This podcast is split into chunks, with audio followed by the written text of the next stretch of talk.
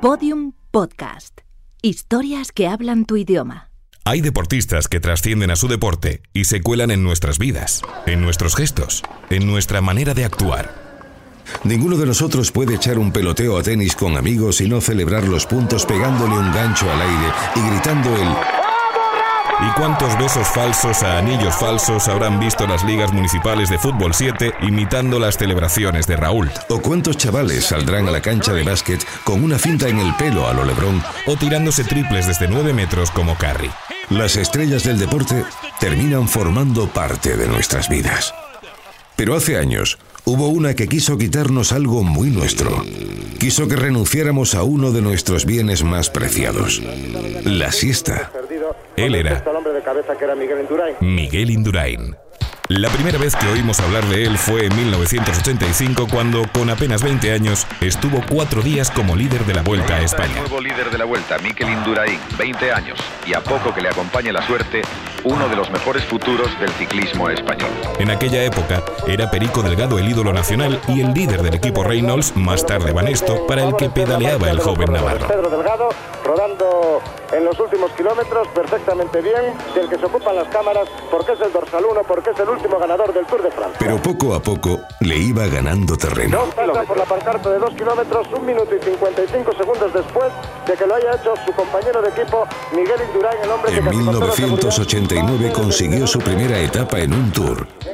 Francia, mientras vemos a Miguel Indurain ya en los metros finales a punto de proclamarse vencedor con toda justicia, con todo merecimiento. ¡Qué etapa, ¡Qué etapa para España! Ahí está Miguel Indurain en esta primera etapa de montaña del Tour de Francia. Y en 1991 pondría la primera piedra de su enorme leyenda. Triunfo excelente que Miguel Indurain va a conseguir en la Avenida de los Campos Elíseos. Cuatro horas, 39 minutos de la tarde. Hombre que hoy comienza a marcar una nueva era en el mundo del ciclismo. Indurain ganó cinco tours entrando en el club de los históricos Jacques Anquetil, Eddy Merckx y Bernard Hinault. Los ganó de manera consecutiva.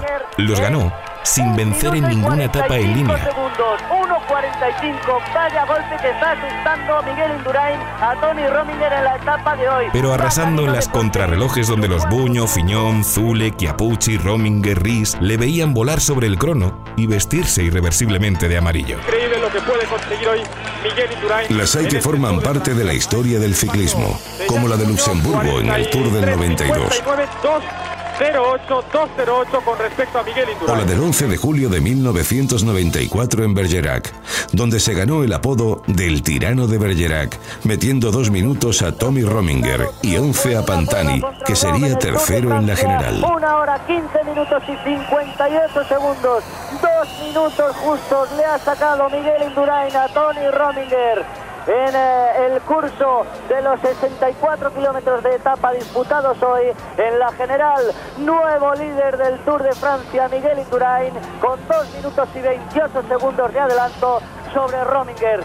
Qué auténtico tumulto el que se está organizando en torno a Miguel Indurain. Además del dominio absoluto en la ronda gala, Miguel Indurain ganó dos giros de Italia en los años 92 y 93. Decimonovena etapa del Giro de Italia, Pinero Los Estrieres, 55 kilómetros. Ahí está Miguel Indurain apretando los dientes en busca de la victoria. El Giro más cerca para el mejor, para Michelone, Miguelón Indurain. Batió el récord de la hora en Burdeos en 1994 subido en su Va espada. a ser suyo el récord. Está apretando de nuevo los dientes. El público se levanta y sigue empujándole. Miguel Indurain aprieta. Ahora ya está el tiempo de récord. El tiempo está conseguido. Miguel Indurain ha batido el récord de la hora. Dio a España uno de los momentos más memorables de la historia del ciclismo, siendo oro en el Mundial del 95 en contrarreloj individual y plata en ruta, ayudando a Olano a conseguir el oro en un final agónico con rueda pinchada. Indudablemente. 65 metros. Habrá volado pinchado, campeón y todo. del mundo. Señores, la verdad es que se nos pone un nudo en la garganta porque son motivos de auténtica satisfacción. Últimos 100 metros para Abraham Olano. Ahí sí que va a levantar los brazos. Sí que va a levantar los brazos. Uno. Uno, no puede más. Campeón del mundo Abraham Olano. Fue oro olímpico en los Juegos de Atlanta Muy 96. bien, aquí, venga Miguel. No levanta los brazos de milagro. 0-5. Una hora 4 minutos 5 segundos. Medalla de oro. Miguel Indurain. Una hora 4 minutos 17 segundos. Medalla de plata. Abraham Olano. Muy bien, Miguel, muy bien, Abraham. Pero jamás ganó la Vuelta a España donde le vimos apoyar su bicicleta en la pared del Hotel Capitán, camino de los lagos de Covadonga, el 19 de septiembre de 1996. Impresionante la respuesta del público, que está esperando la ascensión, que ha visto pasar ya hace minutos a Zule, a Jalabert, a Tony Rominger y que se vuelcan en aplausos en un homenaje que de verdad uno será uno sensible, pero es que pone los pelos de punta ver al público volcado con un Miguel Indurain al que superan los corredores del TVM, al que superan los corredores del Maya portugués, al que supera cualquier corredor del Santa Clara, que daría cualquier cosa porque le firmara un autógrafo por una fotografía con Miguel Indurain y Miguel Indurain que se queda solo, se acerca ahora se pone a la par con el coche de Banesto que conduce José Luis Jaimerena y que tiene en la parte de atrás a Enrique Sanz, el mecánico, eh, pegado a la margen derecha de la calzada dialoga con Enrique Sanz, que se encuentra en la parte posterior. Vamos a intentar acercarnos, si la carretera lo permite. José Luis, ¿qué, dice Miguel? Nada, que se baja, que se queda en el hotel. Vamos, que no tiene sentido seguir así, ¿no? Subió a la habitación 210 y ahí se dejó la vida deportiva don Miguel Indurain. Como reza la placa conmemorativa colocada hoy en la recepción. La habitación era invadida por una gran cama en la que parece difícil pensar que el Navarro pudiera conciliar el sueño aquel sábado. Lo que es seguro es que aquel día Miguelón nos devolvió a todos los españoles aquello tan preciado, tan nuestro, que su talento nos quitó durante muchos años. Con su retirada nos devolvió la siesta.